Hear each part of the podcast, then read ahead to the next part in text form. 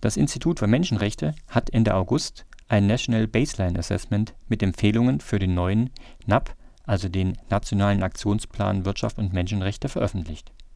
2016 verabschiedete die Bundesregierung einen ersten Nationalen Aktionsplan Wirtschaft und Menschenrechte.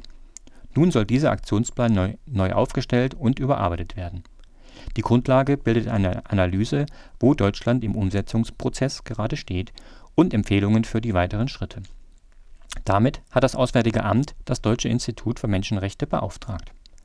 Am Telefon verbunden bin ich jetzt mit Melanie Wünscht, die am Deutschen Institut für Menschenrechte als wissenschaftliche Mitarbeiterin arbeitet und an der Erarbeitung beteiligt war.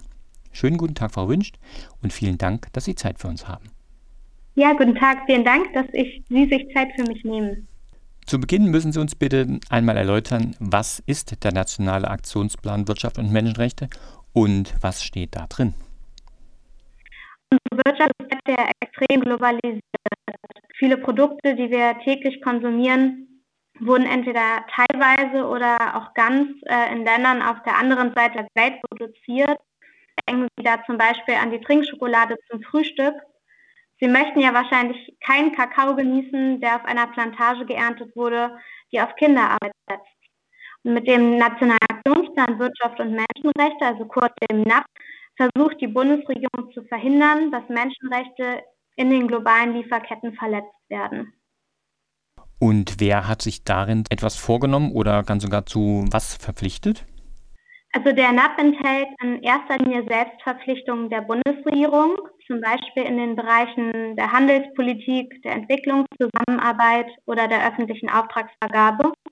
Aber die Bundesregierung formuliert auch die Erwartung an alle deutsche Unternehmen, Menschenrechte in ihrem eigenen Wirken und in ihren Lieferketten nicht zu verletzen und macht dafür auch Unterstützungsangebote an die Wirtschaft.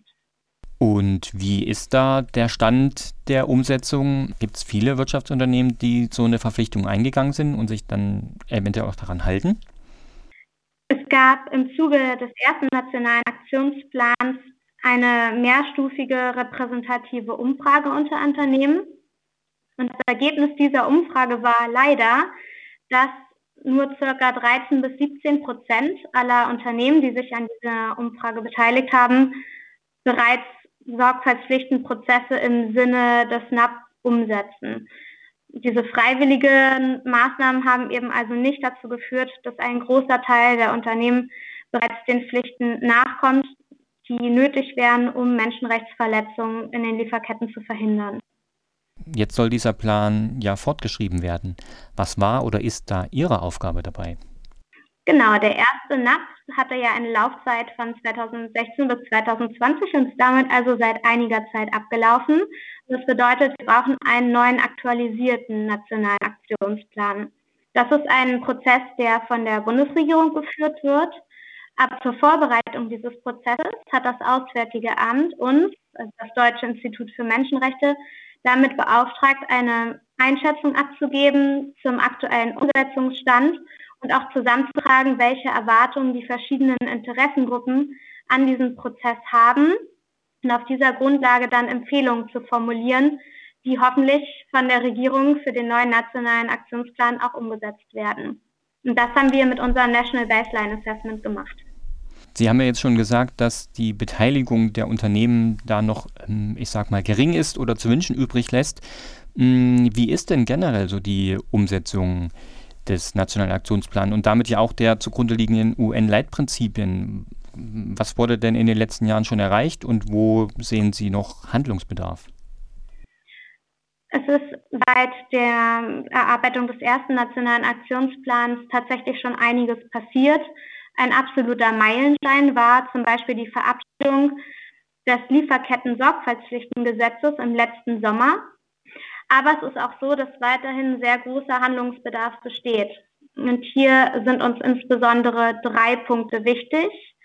Erstens, Opfer von Menschenrechtsverletzungen im Ausland müssen Zugang zu Schadensersatz bekommen. Ich erkläre Ihnen kurz an einem Beispiel, was ich damit meine. Bei einem Feuer in einer Textilfabrik in Pakistan sind im September 2012 insgesamt 258 Menschen gestorben. Der Hauptabnehmer dieser Fabrik war ein großer deutscher Textildiscounter.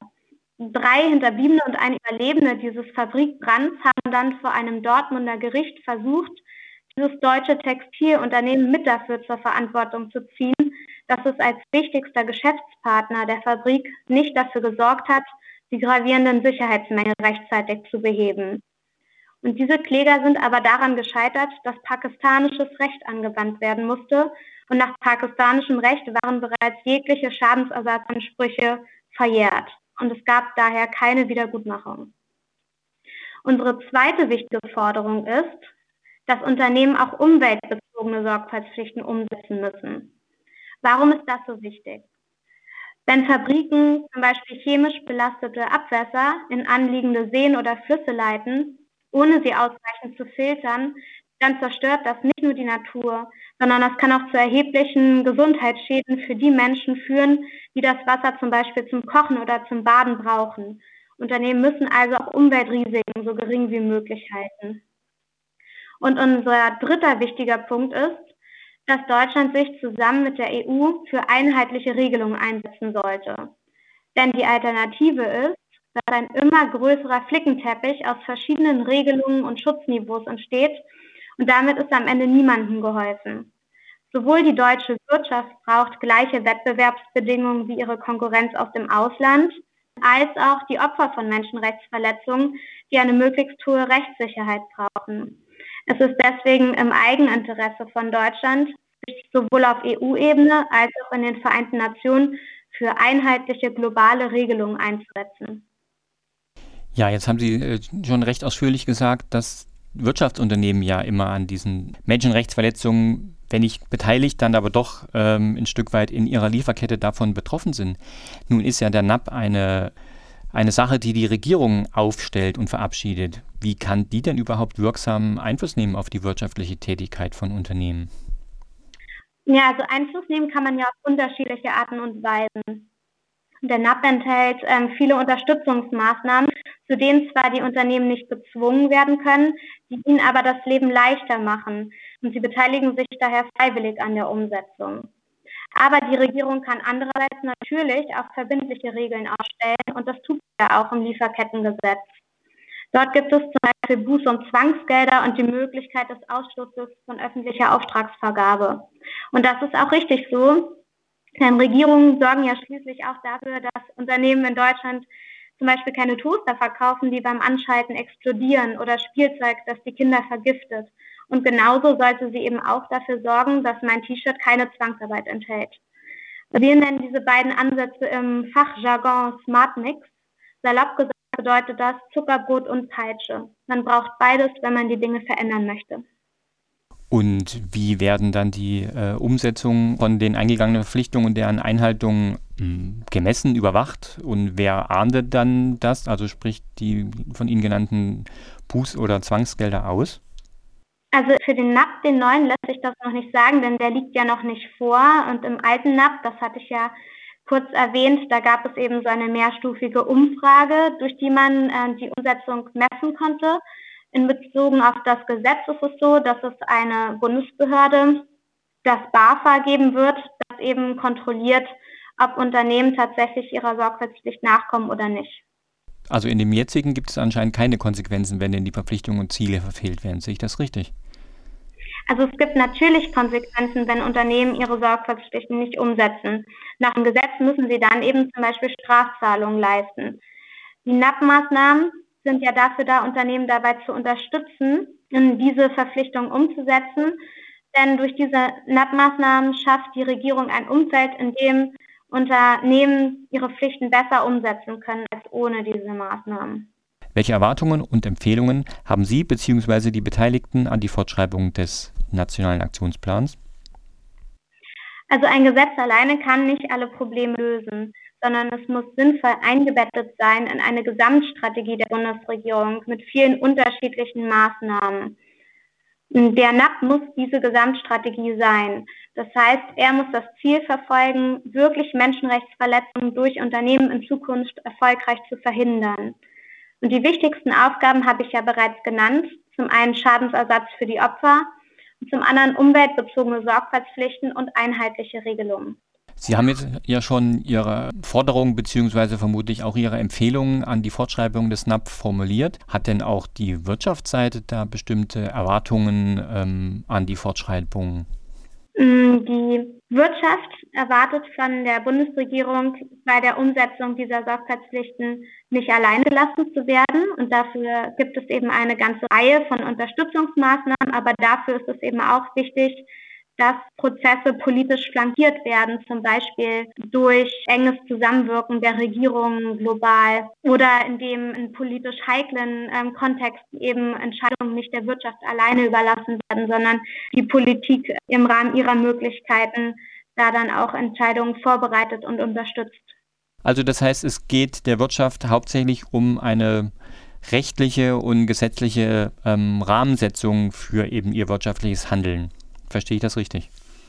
Genau, und es geht vor allem auch für faire und gleiche Wirtschaftsbedingungen für Unternehmen eben aus unterschiedlichen Ländern. Es ist also für die deutsche Wirtschaft zum Beispiel wichtig, dass Unternehmen aus anderen Ländern, die zum Beispiel ebenfalls auf dem EU-Markt tätig sind, dass da eben dieselben Erwartungen an die verschiedenen Unternehmen aus den verschiedenen Ländern gestellt werden, sodass gleiche Wettbewerbsbedingungen geschaffen sind. Jetzt haben Sie Ihre Empfehlungen abgegeben und jetzt ist die Frage, was passiert als nächstes? Wie geht der Prozess, bis dann quasi ein neuer nationaler Aktionsplan verabschiedet wird, weiter? Im Moment wird der erste Entwurf des neuen nationalen Aktionsplans von der Bundesregierung erarbeitet. Und es wird dann im Herbst einen Konsultationsprozess geben, an dem wir uns als Deutsches Institut für Menschenrechte natürlich auch beteiligen werden. Der endgültige NAP wird dann vermutlich in der ersten Jahreshälfte des kommenden Jahres, also 2023, vorliegen. Jetzt habe ich mich in der Vorbereitung unseres Gesprächs ähm, ja auch erkundigt und dann festgestellt, hm, das Ganze läuft unter der Hoheit des Auswärtigen Amtes.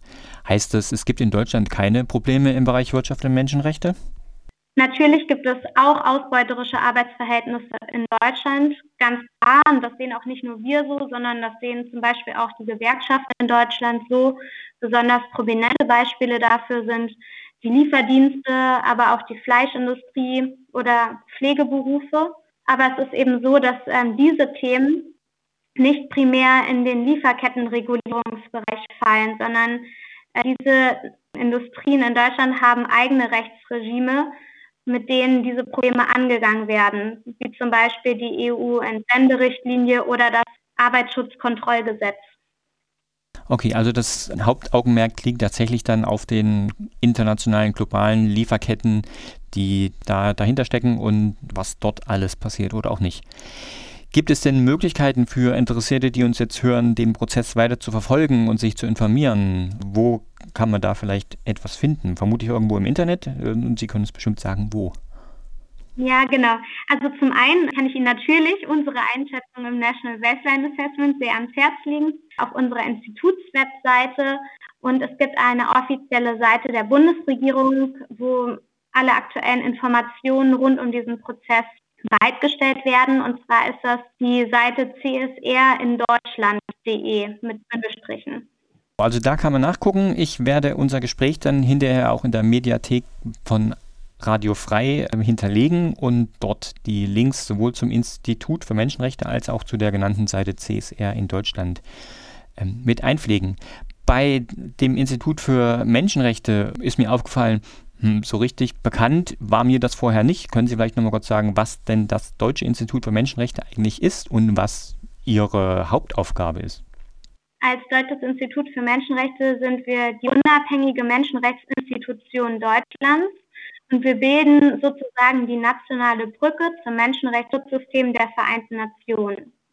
Und was wir machen ist, wir überwachen, dass Deutschland im eigenen Land, aber auch in seinem Wirken im Ausland seine menschenrechtlichen Verpflichtungen voll umsetzt.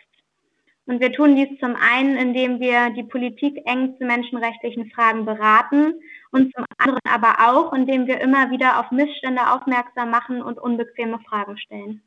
Das ist doch eine wichtige ähm, und sicherlich auch spannende Aufgabe. Ich bedanke mich für das Gespräch bei Melanie Wünscht vom Deutschen Institut für Menschenrechte und wünsche viel Erfolg bei der weiteren Arbeit. Vielen Dank.